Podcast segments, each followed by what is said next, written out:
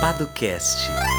E estamos começando mais um Padocast empreendedor. Aqui é o Henrique Paduan. E aqui, Lucas Seto. Sobrevivendo aqui mais um dia da, da pandemia. Uh, Para quem não nos conhece ainda, uh, nós somos os fundadores da Paduan 7 e do Jurídico por Assinatura que é uma plataforma que oferece proteção jurídica para as startups. Então, se você tiver interesse, aqui na descrição vai estar o link jurídico para startups ou jurídicoporassinatura.com. Acessa lá, dá uma olhada, vê se faz sentido. Se fizer, manda uma mensagem que a gente bate um papo. Exatamente. E a nossa agenda é aberta, né, Henrique? Então, se você tiver alguma dúvida, literalmente você pode entrar na nossa agenda, marcar um, um horário e uma data que seja interessante ali para você e falar com a gente. Então, é paduanceta.com/agenda. Não tem erro ali, você consegue conferir nossos horários e marcar um, uma conversa com a gente, né, Henrique? Boa. Normalmente as pessoas tiram dúvidas jurídicas, né? Mas você pode ficar à vontade também também. Se quiser tirar dúvidas pessoais sobre a vida do Henrique, Henrique estará à disposição. Sempre. Uh, e além desse modelo aqui de, de podcast, nós temos outro, né, Seta? Isso, o Podcast Academy, que toda sexta-feira tem um novo episódio e a gente tira dúvidas jurídicas comuns dos empreendedores, né? E a gente tem quase 50 episódios já, então tem muita dúvida jurídica que a gente já tirou por lá. É, no último episódio a gente falou sobre no último episódio a gente falou sobre regimes tributários, o que são, quais são os chips, qual o melhor regime tributário para escolher, enfim. Então, tem. E é interessante que se você tiver alguma dúvida jurídica, provavelmente está lá, né? Quer dizer, é, é, forte dizer isso, né? Mas estou dizendo assim, no geral, questões sobre registro de marca, acordo entre sócios, enfim, é, tá lá no nosso feed, você pode conferir. E se você não achar a sua dúvida respondida, você pode mandar para a gente uma mensagem, que a gente faz um episódio tirando essa sua dúvida e te agradecendo no final. Boa. E além disso, tá rolando o nosso, nosso estudo, né? Não sei quando você está escutando esse episódio aqui, mas está rolando nosso estudo, nosso estudo sobre o cenário jurídico das startups. A ideia é a gente compreender como é que as startups têm se protegido juridicamente, como elas têm uh, se relacionado com os advogados ou então uh, as assessorias jurídicas. Então, se você tiver uma startup ou conhecer alguém que tenha uma, uh, nos ajude respondendo ou divulgando. O link também é muito fácil, vai estar na descrição, é jurídicodestartups.com. E é isso aí. E é isso, é. Hoje o nosso episódio é com o Rodrigo Baluz. Ele é professor e líder do Carnaúba Valley, né? Ele também é doutorando em biotecnologia, enfim, um cara com bastante conteúdo. O episódio foi bem legal e ele vai se apresentar um pouquinho antes da gente começar a nossa conversa. Boa, bora lá.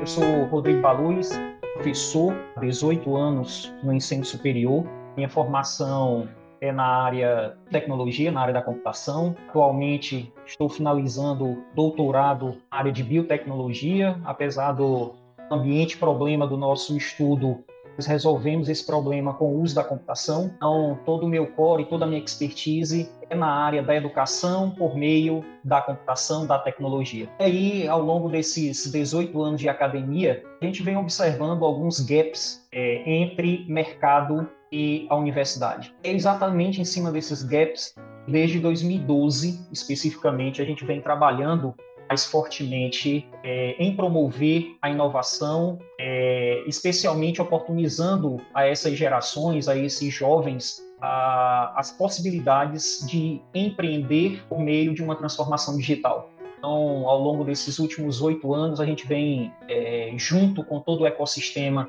estado do Piauí, trabalhando fortemente em promover essa transformação aqui dentro, é, conectar o nosso estado ao cenário nacional, é sempre visando o nascimento de novos negócios e principalmente é, o que nos move são pessoas. Então, o que a gente busca, o que a gente trabalha aqui internamente, é sempre olhando para o fomento das nossas pessoas, dos nossos jovens, que, que estão diretamente ligados aqui ao nosso dia a dia. Muito legal, Rodrigo. Bom, para a gente começar a nossa conversa aqui, você falou sobre o ecossistema do Piauí, né? Eu acho que vale você contar para a gente como é que tem sido esse desenvolvimento da comunidade de inovação do Piauí.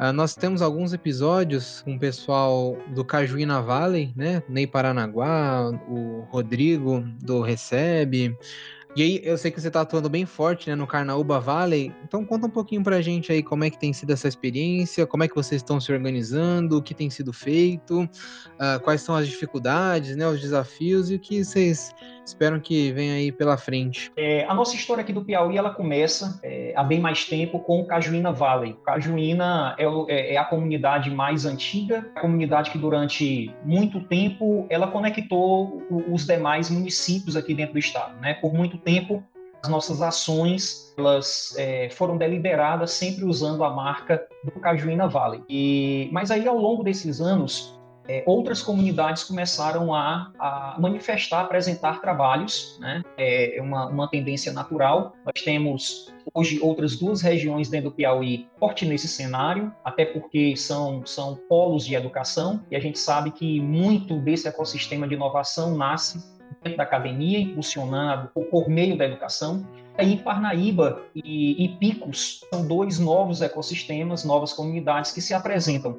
Então, é, foi chegado um determinado momento que foi necessário nós dividirmos para conquistar, não que nós estejamos trabalhando em comunidades de forma separada mas foi necessário para a gente poder atingir alguns outros objetivos, como o nosso mapeamento junto da BS Startups, e também mostrar internamente a nossa gestão governamental que o estado do Piauí ele trabalha essa vertente da inovação, não apenas dentro da capital, dentro de Teresina, mas também no norte do estado e na região central do estado, Parnaíba e Picos. E aí, dentro dessa história, de surgimento dessas novas comunidades, Parnaíba tem se destacado por um trabalho é, é né? Eu acompanhei aí em outros, em outros podcasts de vocês e eu vi bacana vocês trazerem a temática do porquê que é, as comunidades que ficam na, na, capital elas tendem a se dispersar um pouco e isso não acontece, por exemplo, quando você vai para dentro de uma cidade menor.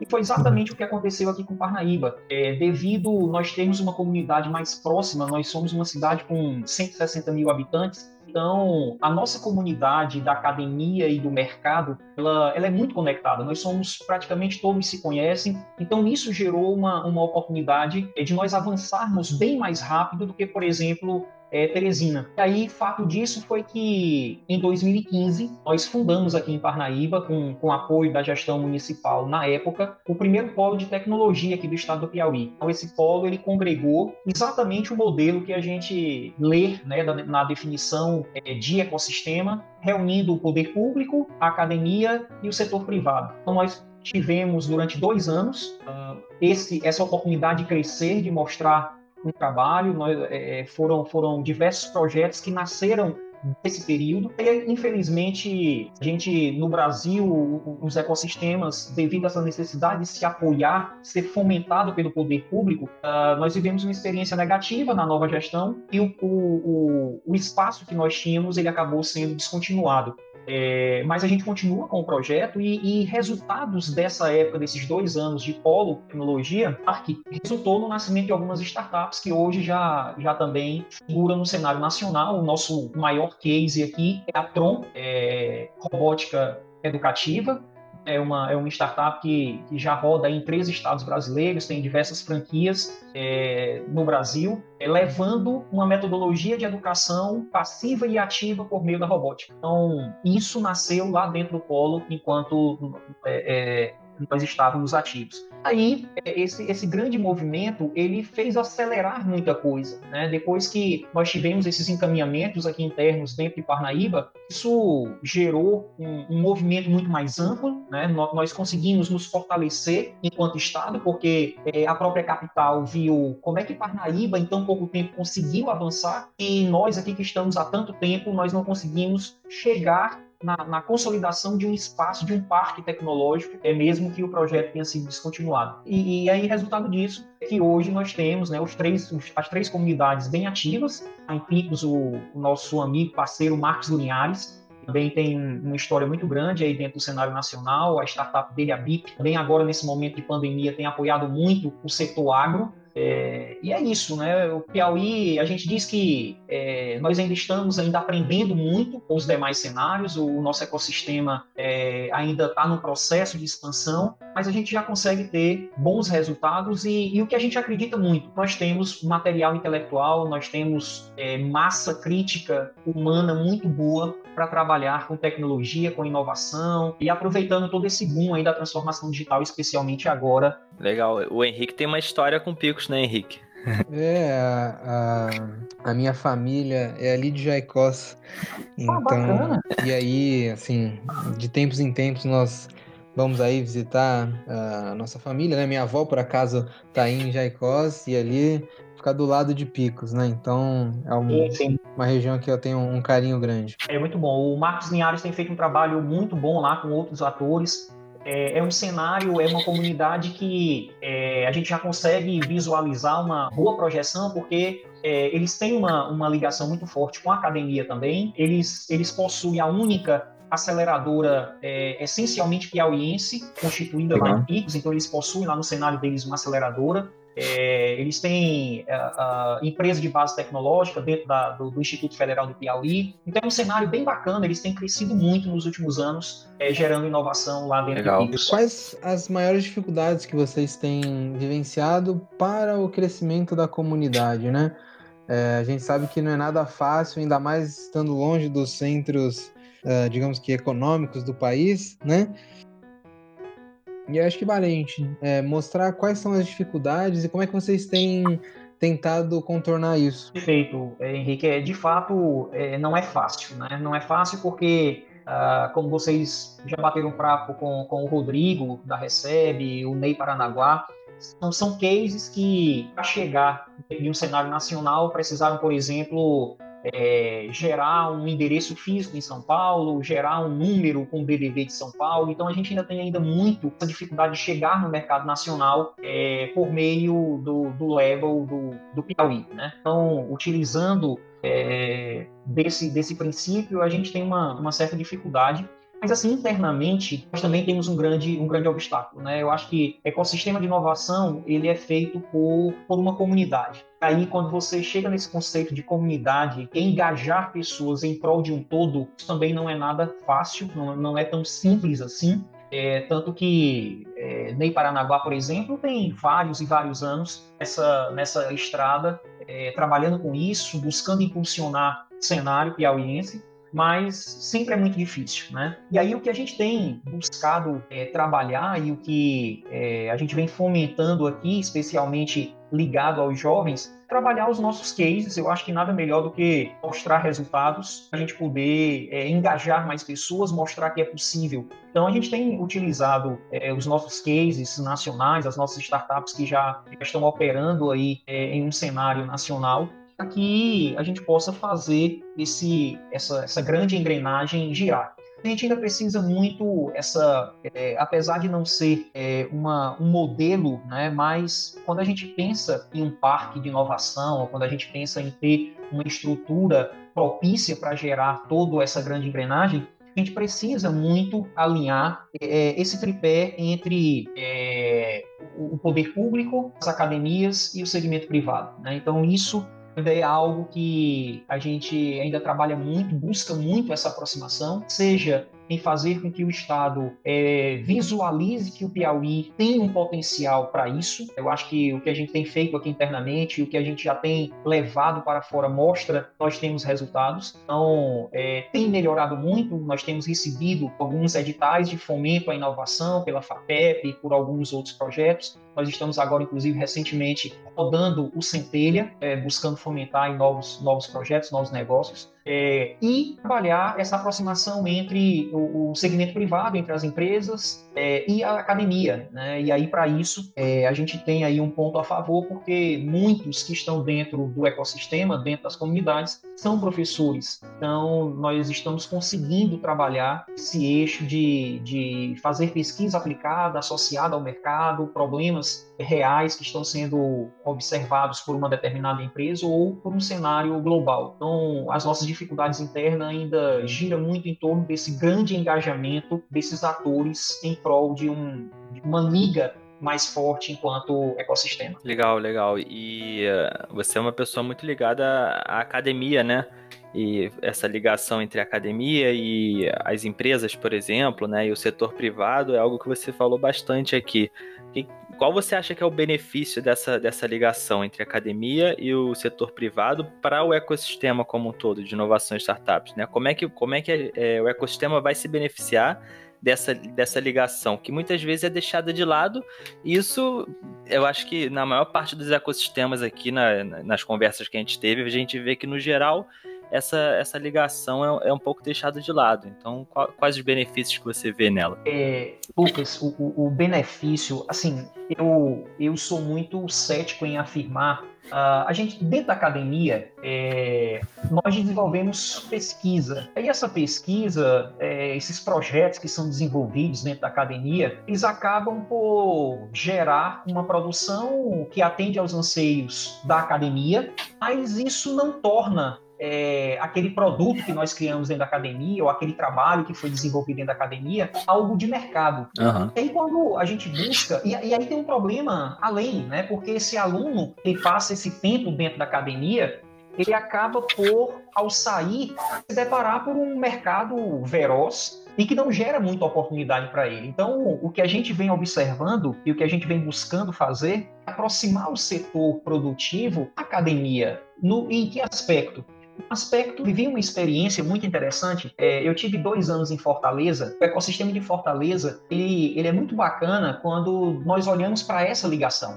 Uh, eu tive a oportunidade de acompanhar empresas do setor privado de, de Fortaleza.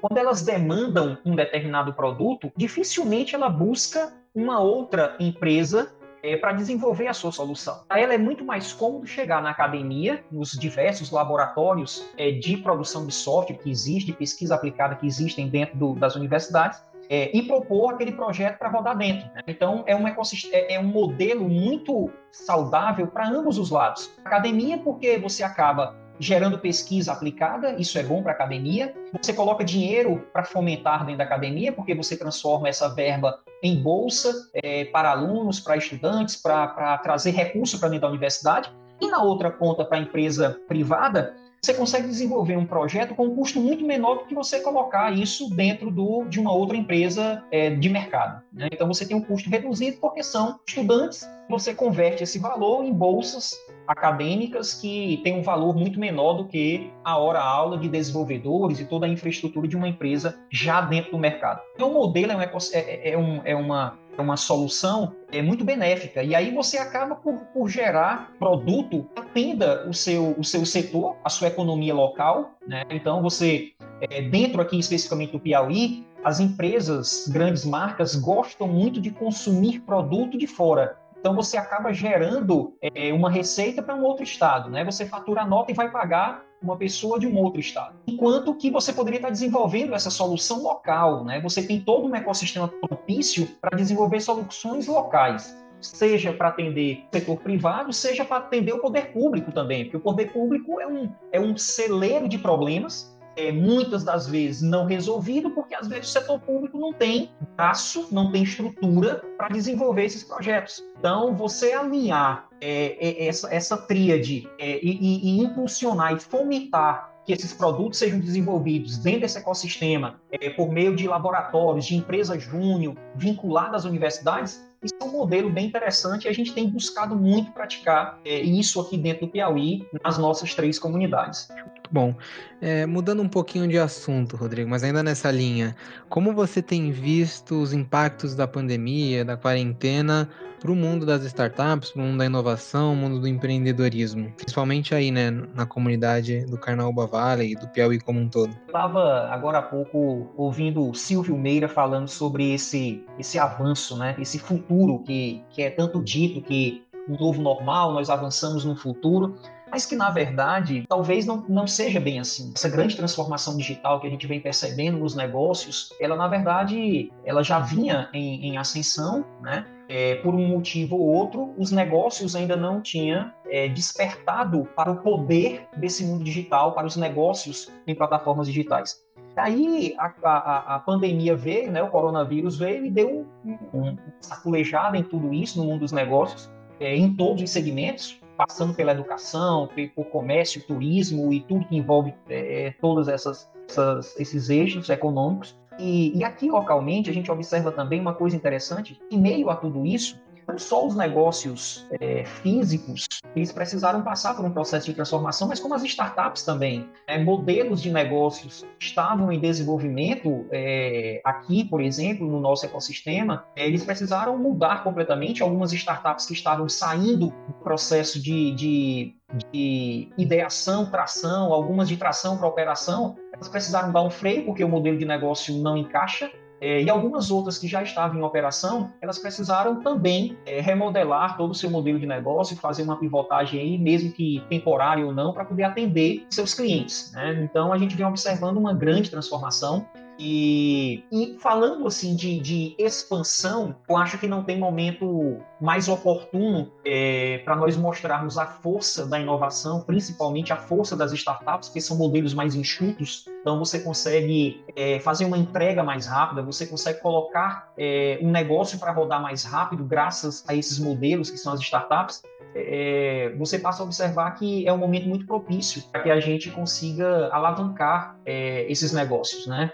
É, muito embora é, a, a, economia esteja afetada, mas a gente passa a observar que é, muitas startups dentro de um cenário nacional e, e, global, elas vêm tendo uma expansão absurda, né? É porque os seus modelos encaixam perfeitamente no que a gente está vivendo hoje, por esse cenário de, de isolamento social, lockdown de comércio, enfim. E aí a gente, o que a gente espera quanto pós-pandemia é que é, a, a, tecnologia, a inovação, ela, ela venha muito forte nesse pós-economia, ela continue muito forte, porque grandes negócios, né, se a gente parar para olhar a história aí de grandes marcas que hoje nós consumimos, essas marcas elas não existiam em 2007, 2008, na última grande crise econômica que nós, que nós vivemos. Né? Então, é, o que a gente espera é que, após tudo isso, uh, alguns é, é, é, nichos de mercado aí, como educação, vai, vai, vai permanecer muito forte nesse contexto é, do digital, pelo menos eu acredito. É, na área da saúde também, a gente acredita que, que, negócios vão, vão, vão continuar muito em ascensão aí no segmento da saúde.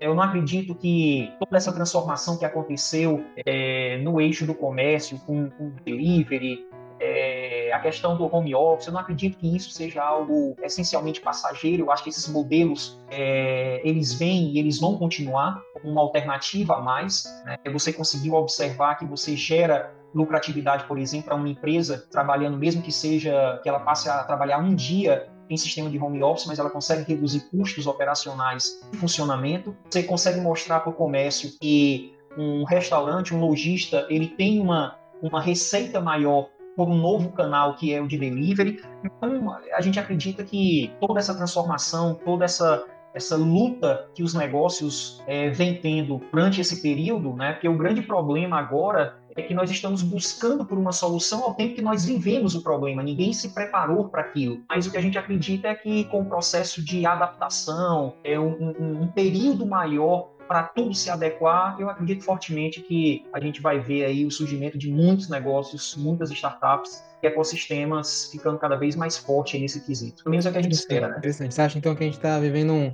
um, um, uma quebra aí, uma mudança de paradigma. É, era uma coisa que já vinha acontecendo, né? A gente ouve falar sobre transformação digital há bastante tempo, né? Há muito é, tempo, né? É, mas parecia que ainda era algo muito vagaroso, né? O pessoal ainda estava um pouco acomodado e de certa maneira agora, como você disse, tá todo mundo tendo que arrumar o avião e ele tá, tá lá no ar, né? Então, tem perfeito, perfeito. É isso, Lucas. A gente, a gente nós acreditamos que é, momento mais propício para essa grande transformação, é, o Marcos Linhares gosta, gosta de usar uma frase: nós demos um salto para o futuro. Né? É, tudo isso que a gente está vivendo hoje, nós iríamos chegar. É, talvez a, daqui a 5, 10 anos, nós iríamos estar vivendo, por exemplo, essa questão de aulas remotas, né? que hoje está massivo. Todas as escolas estão precisando trabalhar esse novo modelo de educação. Não é educação à distância, é, é o ensino presencial sendo trabalhado de forma remota. O que, o que na verdade aconteceu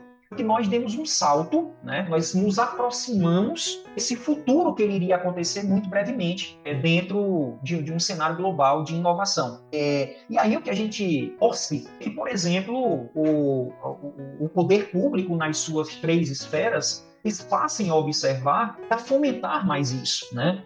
É, é, interessante você olhar e quem tem produzido, quem tem trabalhado né, de uma forma massiva em busca de uma solução para tudo isso é ciência, né? Então a ciência vem é, em busca é, num processo aí célere para chegar a uma vacina. Então, você passa a olhar, por exemplo, quem tem trabalhado em em prol da economia, em prol de colocar os negócios em continuidade, em funcionamento, em operação. São as startups que estão entregando é, serviço, estão entregando produto para que esses negócios eles possam continuar operando. Então, em um cenário uh, de melhor caso, o que a gente deseja é que nós conseguimos um, um, um olhar mais especial no que tange a inovação, a pesquisa, dentro do, do, Brasil, por exemplo, dentro dos nossos cenários em cada estado, que a gente consiga ter mais fomento é, para a inovação, para a pesquisa, pra, é como uma solução, né? Eu não, eu não consigo, não por ser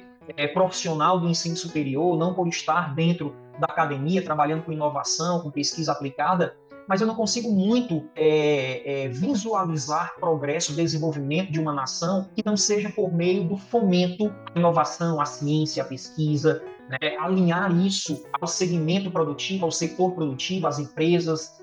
Né? E aí, dentro de, de, dessa grande engrenagem aí, é, essencialmente sendo impulsionado, fomentado pelo governo ou por instituições como o Sistema S, é, que, que, que tem uma força dentro do, do, cenário nacional, que a gente consiga é, criar e se consolidar como um grande berço né, de, de, inovação e de criação de produtos é, ligados aí a uma, a uma escala nacional e, e, não porque mundial, né? Esse é um ponto bem interessante, né, Seta, que a gente é, sempre aborda nos episódios, que é essa relação entre o poder público e os empreendedores, né? Sim, sem dúvida. Normalmente a gente tem aquela visão, né? É, ultraliberal, que o Estado impede o desenvolvimento, o empreendedorismo, mas me parece que nem sempre é assim, né, Rodrigo? Tem uma coisa interessante, a gente usa muito isso aqui nas nossas reuniões, enquanto é, é, quando a gente consegue juntar o, o, as três comunidades, é, nós costumamos dizer que o poder público ele é um mal essencial, porque é, por mais que nós não possamos aguardar, esperar pela compreensão do poder público em, em, em olhar para a inovação e, e, depositar um percentual do PIB em cima disso, é, a gente precisa, é inevitável. A gente tem que correr, a gente tem que andar, nós temos que buscar outras alianças, né? nós temos que fomentar também, junto à iniciativa privada, é o que, por exemplo, nós estamos fazendo hoje aqui em Parnaíba. É, nós conseguimos é, nos aproximar muito da Federação do Comércio, aqui do estado do Piauí, a FEComércio, e, e aí, por meio dessa aproximação da, com a FEComércio, é, nós estamos em busca de uma nova versão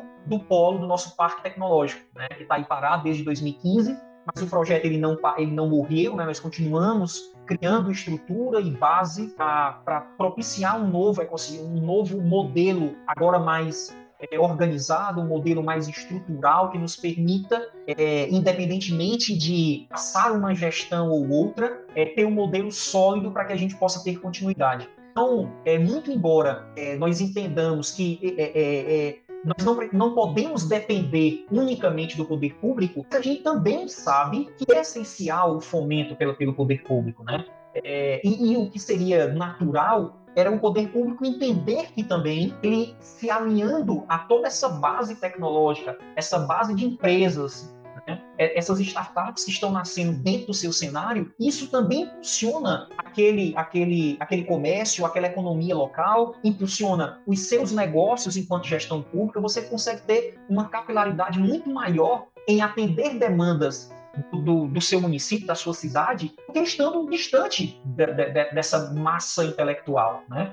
Então, é, é, por isso a nossa defesa nesta aproximação com a academia. Não tem lugar melhor para você desenvolver inovação do que trabalhando com é, professores, pesquisadores que estão a todo momento é, é, é criando e fazendo nascer novos negócios. Esses negócios precisam ser impulsionados e fomentados. Então, é, esse seria o, o, cenário perfeito, né? O poder público, ele, ele, a gente não pode aguardar por ele, nós precisamos andar sozinhos, buscando uma aproximação com o segmento privado, mas em um determinado momento o público é importante, né? Editais de fomento para inovação, como que a gente está vivendo agora no Centelha, onde 28 projetos no Piauí vão ser fomentados, cada projeto com 60 mil reais. Então, é esse tipo de apoio que o poder público é importante. Né? É, é, transformar, por exemplo, Parnaíba, é, não sei se vocês conhecem, mas aqui no nosso litoral do nosso estado nós temos uma história muito bonita, uma história muito parecida com o Porto Digital em Recife. Né? Nós temos uma área é, tombada de patrimônio é, aqui da nossa região, do nosso estado, foi a grande riqueza econômica na história antiga da Parnaíba. Então, uma das nossas ações que nós é, estamos trabalhando junto com a gestão pública municipal e a estadual é de revitalizar esses prédios é, que fazem parte do patrimônio histórico da cidade e transformar aquilo que foi a história antiga da cidade de Parnaíba uma nova história, uma história agora baseada em tecnologia, em inovação, em empreendedorismo digital, onde nós consigamos ali reunir todas as empresas de base tecnológica que a gente tem vinculado ao Carnaúba Valley, é que nós colo possamos colocar dentro desse cenário as instituições de ensino que fazem educação aqui dentro por meio de seus laboratórios de pesquisa, por meio das suas empresas é, de base tecnológica, empresa júnior, é, de, dos diversos áreas de, de, de, de saber da educação. Então, é nesse, é, é nesse sentido que o poder público é importante e se faz necessário para fomentar é o crescimento de, de uma comunidade. Legal, Rodrigo. E falando sobre. É, você até falou lá no início da conversa sobre o mapeamento de comunidades né, do Nordeste, enfim, é, feito pela AB Startups. Então, queria saber um pouquinho como é que está esse mapeamento hoje, se já está finalizado ou se ainda não está, se ainda tem oportunidade das pessoas participarem, como é que funciona? Essa foi uma experiência muito boa e, e nós observamos que isso fez é, o, nosso, o nosso ecossistema local aqui dar uma, uma, uma acelerada. Porque é aquilo que nós até conversamos já. Uh, é, é, poder engajar pessoas através de, de resultados já, já vistos. E aí a ABS, é, ela vinha já é, trabalhando muito, muito fortemente dentro da, do, do Cajuína Valley, né, enquanto ecossistema é, geral do Piauí. Mas aí, como é, é, os ecossistemas locais, eles começaram, outros ecossistemas locais começaram a aparecer, é o Carnaúba Valley e o Vale do Mel, lá em Picos, uh, é, nós, nós buscamos a ABS como uma forma de desmembrar. Todas as startups do Piauí estavam todas elas vinculadas à cidade de Teresina, por, por conta da base de dados de startup da ABS. Aí hoje a ABS é, é, descentralizou, então hoje nós já temos esse mapeamento, inclusive que está em operação agora, que é o mapeamento da região Nordeste. É, e esse mapeamento hoje a nível de Piauí está sendo construído tanto em Teresina, como em Picos, como em Parnaíba.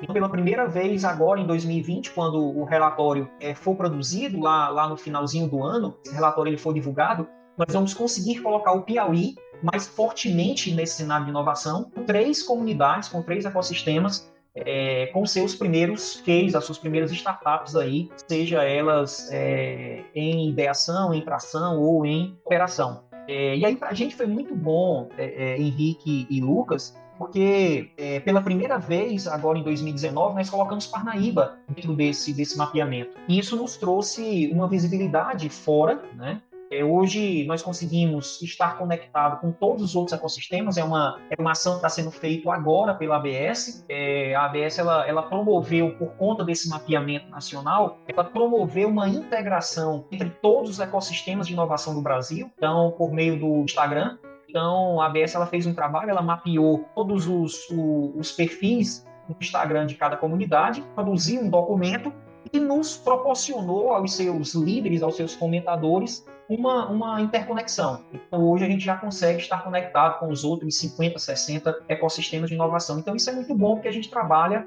Recentemente, nós tivemos, inclusive, uma reunião é, dos ecossistemas, especificamente, a busca de tornar a nossa força enquanto segmento de inovação no Brasil ouvida. Né? A gente precisa também abraçar e entender os ecossistemas de inovação como uma, uma força potencial para requerer os nossos, os nossos anseios, né? É, então, nós tivemos uma reunião para discutir um pouco isso, como que a gente pode ser mais presentes, é, colocando as nossas pautas, os, os, os, nossos requisitos enquanto inovação dentro do Brasil, porque nós temos aí uma, um percentual da população muito grande. Se a gente olhar para todos os ecossistemas de uma forma conjunta, a gente tem aí um poder muito grande nas mãos para a gente trabalhar um pouco mais é, essa questão especificamente do fomento e das oportunidades que podem ser geradas em cada ecossistema. É, então, esse é um trabalho muito importante, né, é, junto à ABS Startups, e, e, nós sentimos aqui, de forma muito é, é clara,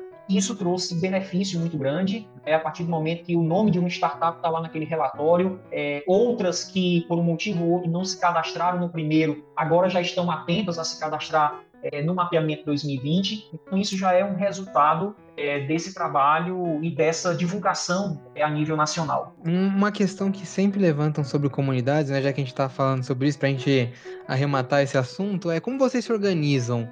Ah, por exemplo, aqui no ABC Vale existe uma grande discussão né, sobre organização, se a gente tem que constituir uma associação ou não. Uh, lá no Rio Sul Valley, nós estivemos presentes na reunião em que estavam pensando em criar meio que um, um guia de boas práticas, ou então um mínimo de regras ali para a comunidade.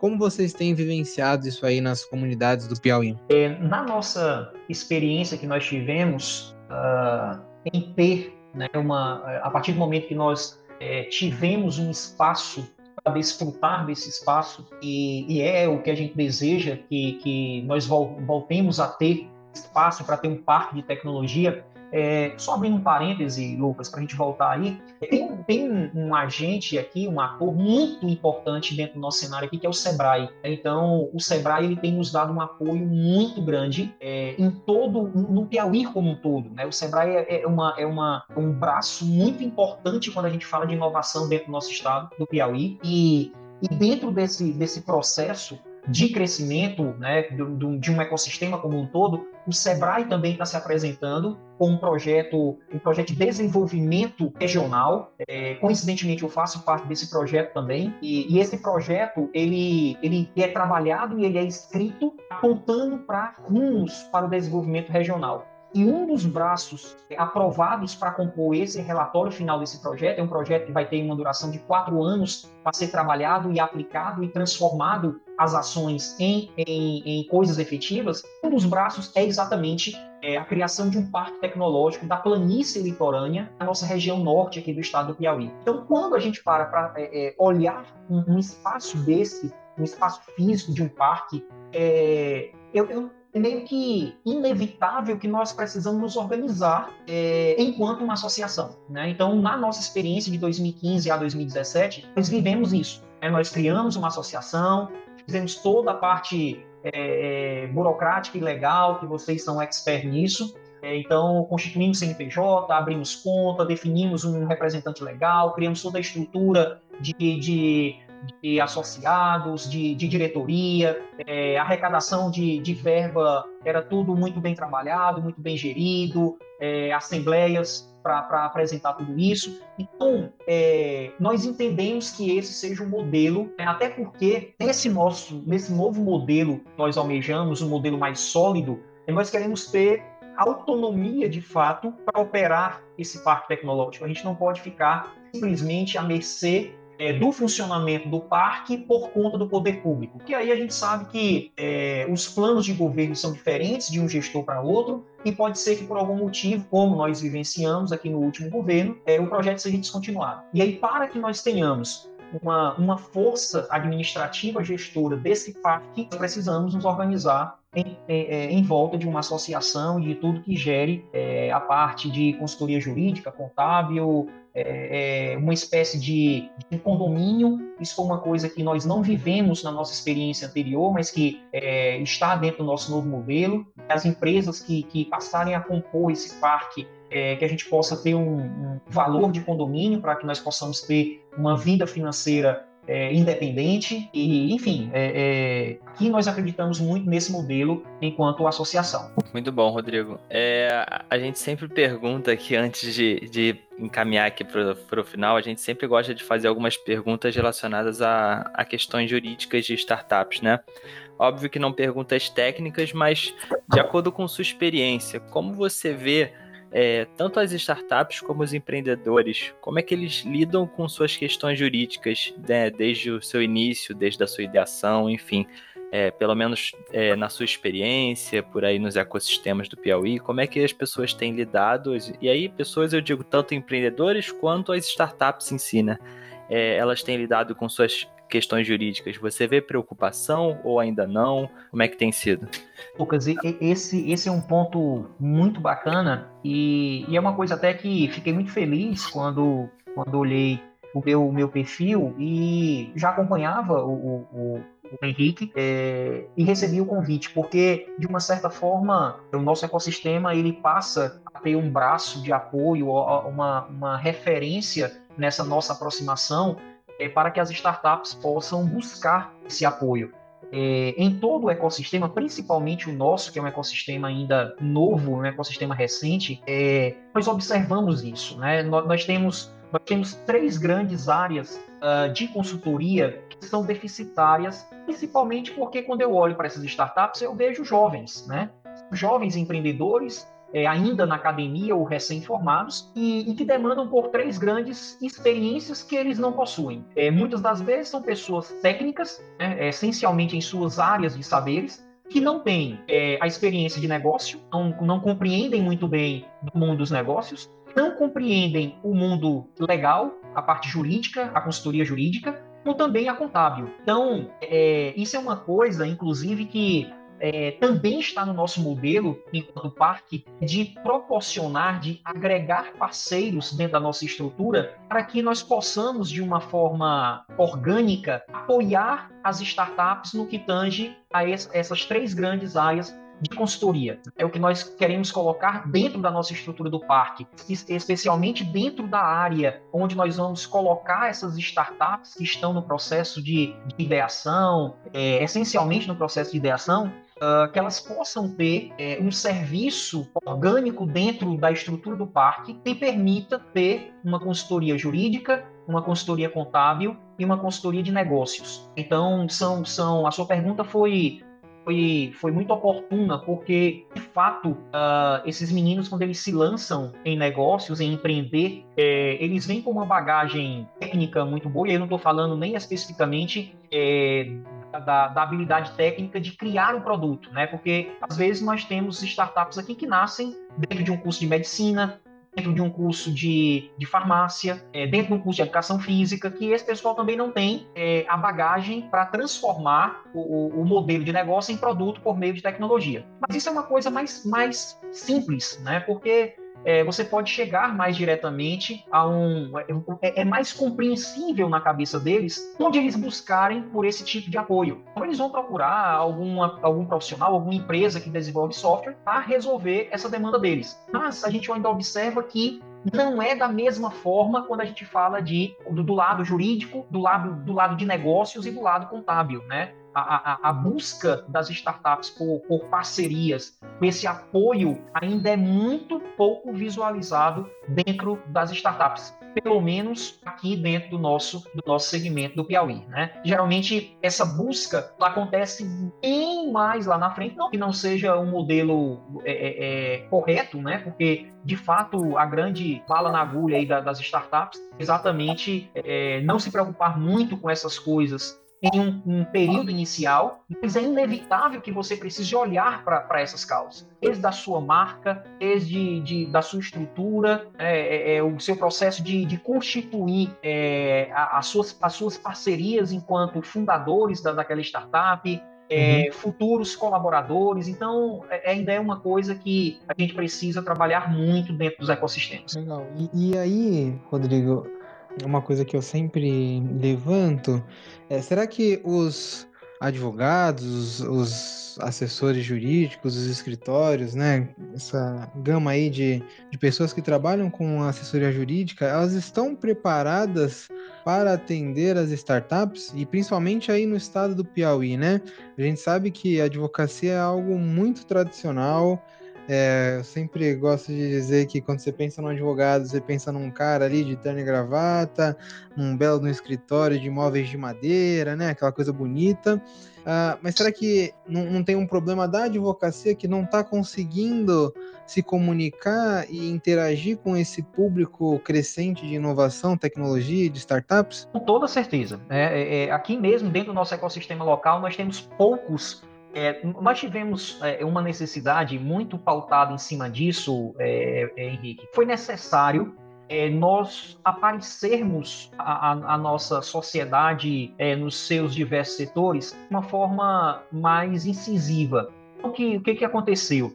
geralmente nós mantínhamos encontros regulares da comunidade para discutir o nosso próprio avanço, algum novo negócio que estava surgindo, enfim. É, e aí nós pensamos em um movimento que nós chamamos de Startalk, é, onde nós fomos para a rua, para os bares. O objetivo, o objetivo era exatamente esse, era de gerar curiosidade nos demais profissionais que iam ali numa sexta-feira à noite para um bar daqui da cidade, para um pub, uh, para um restaurante. Aí chegava lá, eles encontravam 20, 30, 40 pessoas vestidas com a mesma camisa, e aí minimamente os caras iam dizer: Bom, quem são esses caras aí? Quem, quem são esse pessoal aí que tá com a camisa aí, Carnaúba Vale, o que, que é isso? Aí nós observamos, Henrique, que resultado disso é a aproximação de outros profissionais que ainda não habitavam o nosso ecossistema. E, é, coincidentemente, falando dessa área jurídica, nós passamos a, a ter como membro a nossa, do nosso ecossistema é, dois profissionais da advocacia aqui em Parnaíba. Né? São, são os dois mais próximos, uh, estão é, contribuindo de uma forma ou de outra é, nesse, nesse segmento. Mas é válido ressaltar não são profissionais e não são escritórios especialistas em startups nesse negócio.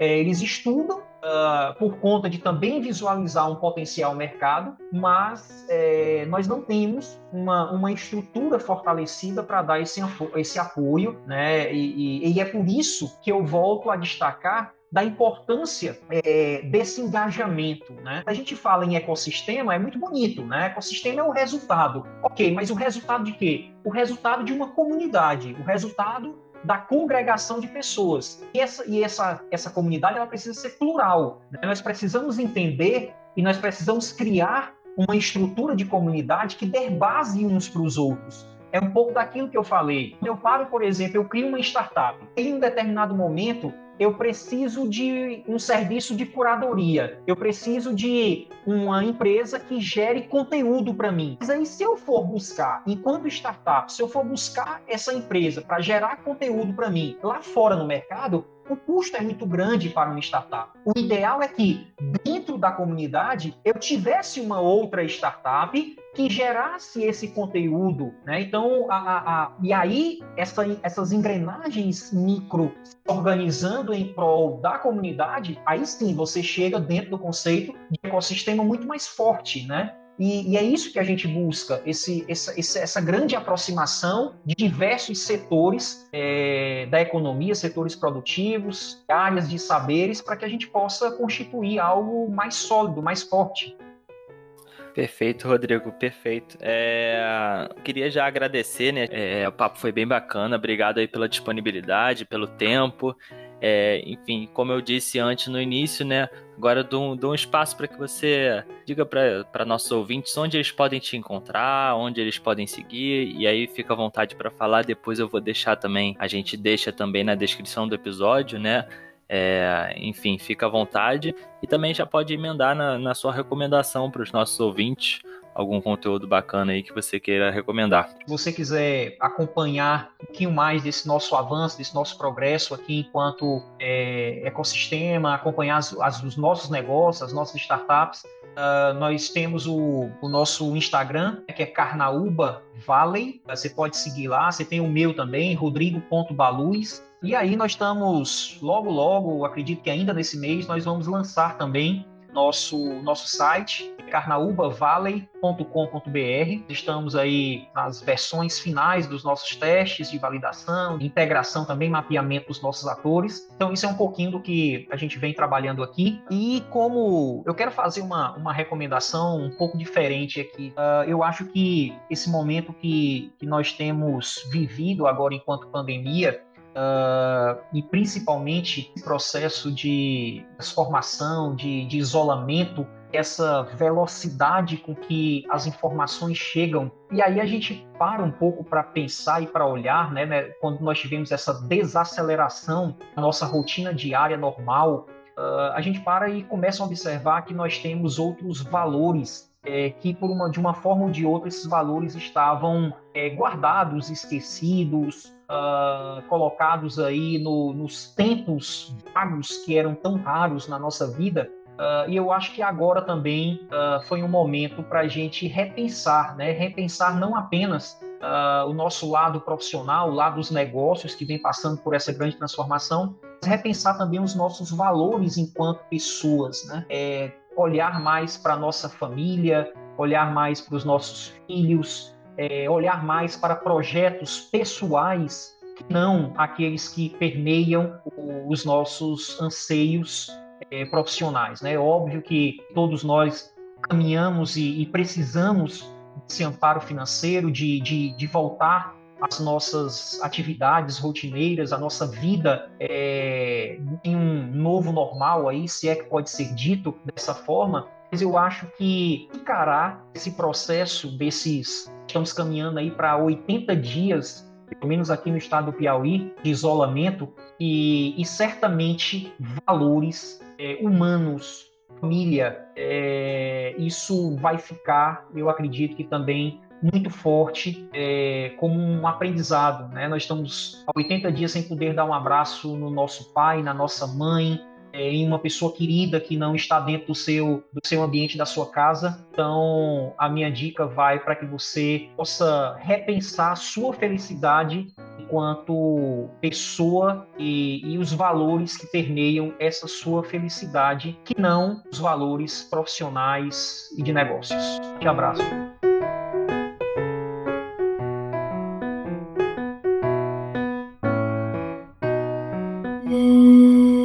Edição Guilherme Gadini.